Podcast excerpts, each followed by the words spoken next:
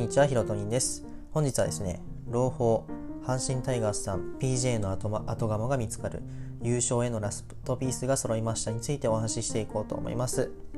現在セリーグ首位をひた走っている阪神タイガースは、交流戦に入った現在も交流戦の優勝が見えている位置についています。しかしここに来て、岩崎選手や岩貞選手といった開幕からリリーフ陣を引っ張ってきた選手に疲れが見え始めています。そういった現状もあってかファンの間ではたびたび PJ がいればなといった声が散見されます。しかし僕は思います。本配信の結論になるのですが、PJ の後釜はもう見つかっていると。具体的な名前は藤波慎太郎投手です。そこで今回の配信では僕がこのように思う理由についてお話ししていこうと思います。ぜひ最後まで聞いてみてください。この配信では野球観戦を切る必須知識やブログで解説してなかった部分を解説するチャンネルになります。またブログへもしておりますので合わせて読んでいただけると嬉しいです。それでは内容に入っていくのですが、まずはじめに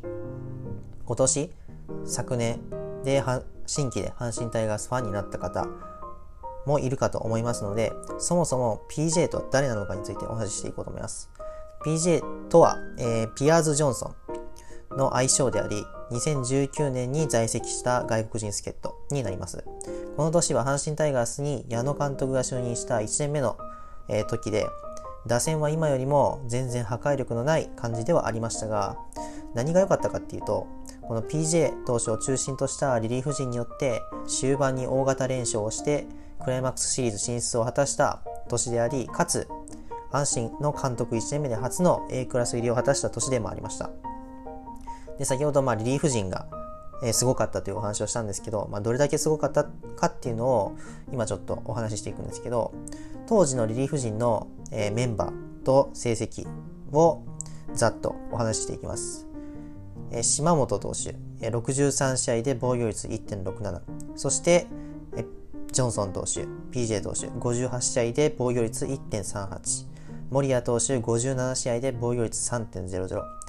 岩崎投手48試合で防御率1.01藤川球児投手56試合で防御率1.77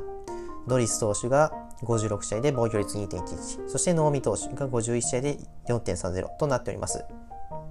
ざっとね2019年のリリーフ陣振り返ってきたんですが控えめに言ってもやばいですよね。この年の鉄壁のリリーフ陣の中でセットアッパーつまり、まあ、現在岩崎投手が投げている8回投げていたのがこの PJ 投手になります。ちなみにこの年の岩崎投手は、えー、PJ の前の7回に投げていました。えー、ここまでまあ PJ 投手の、えー、お話というかどんな投手なのかそもそも誰なのかについてお話ししてきたんですけどここから僕が、えー、PJ の後釜に藤浪晋太郎投手を押す理由についてお話ししていくんですけどこの PJ の凄さをまず言っておくと大きく3つあります。でこの3つとこの藤浪投手のえー、凄さ、これを比較しながら、まあ、なぜ藤波投手が PJ の後釜になるのかについてお話ししていくんですけど、まず PJ の凄さ、3つ挙げていきます。えー、カーブが独特の軌道を描いており、2019年シーズン、1年を通しても攻略されなかった。これはまあつまり決め球が、絶対的な決め球があるっていうことですね。これが1つ目。2つ目が、この独特の軌道を描くカーブに加えて、カットボールやストレートも決め球となる。えー、つまり複数の引き出し、複数の決め球がある。そして3つ目がピンチでも相手チームに絶望を与えて抑えきる力がある。この3つがこの PJ 投手の凄さだと思っています。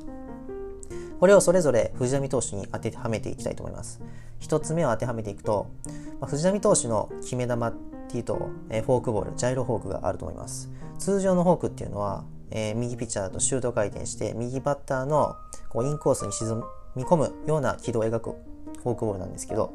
藤波投手の場合はジャイロ回転、つまりスライドする軌道で鋭く落ちていくフォークを投げます。そして藤波投手が投げるフォークの何がすごいかっていうと、まあ、変化量とかもすごいんですけど、何がすごいかっていうと、フォークボールの球速が150キロを当たり前に超えてくるため、この普通の投手では考えられない考えられないようなボールを投げています。これって、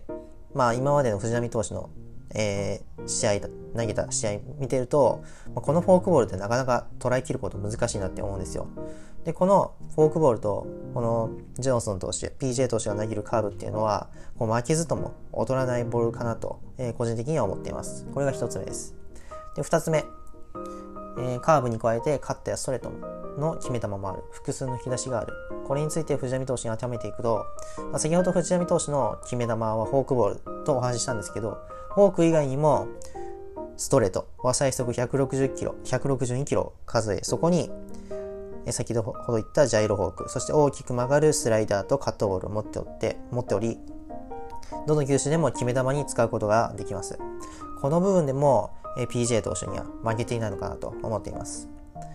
そして3つ目、ピンチでも相手チームに絶望を与えて抑えきる力がある。で、個人的にはこの部分に関しては、えー、まあ1つ目、2つ目に関しては、え PJ, PJ 投手と藤波投手、全然その PJ 投手に対して負けていないと。負けずとも踊らないボールを投げているとお話ししたんですけど、3つ目に関しては、え PJ 投手よりも藤波投手の方が勝っていると思います。え PJ 投手にも相手チームにこいつは打てない、出てこられたら終わりといった絶望感がありました。これだけでも相手チームを戦意喪失させて手も足も出せないといったことをさせることができました。しかしこれは藤波投手にもあって球速160キロを超えるストレートにスライダー、カット、フォークと150キロ台の変化球を操るわけですから相手も非常に嫌なのは間違いないと思います。もうこの時点でもう藤波投手は相手チームに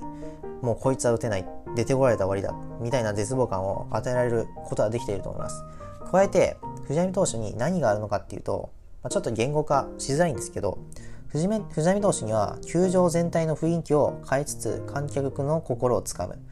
プラス自分の背中をこの観客、ファンに後押しさせる力っていうのがあると思います。これは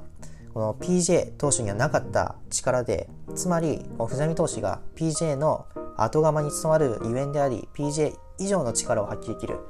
理由になるのではないかなと思います。ここまで3つ、藤波投手が PJ 投手の後釜になる理由、藤波投手を PJ の後釜に押す理由についてお話ししてきたんですけど、まとめると、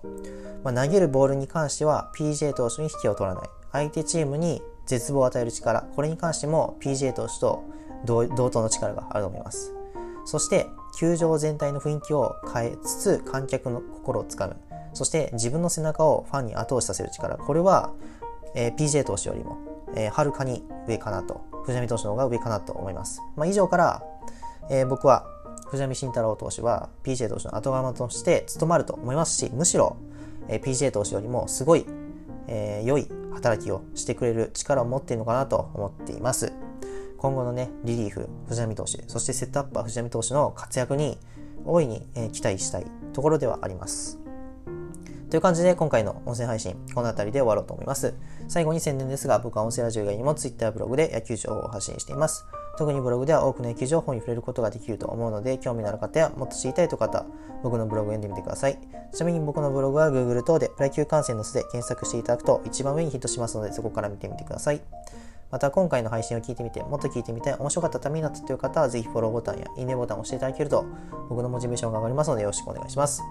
また今後もこんな形でプロ野球に関する情報や野球観戦に有益な情報を発信していきますので、ご飯を食べながら夜寝る前、モーニングコール等に聞いていただけると嬉しいです。それでは今回の配信はここまでにしたいと思います。楽しい野球観戦ライフをお送りください。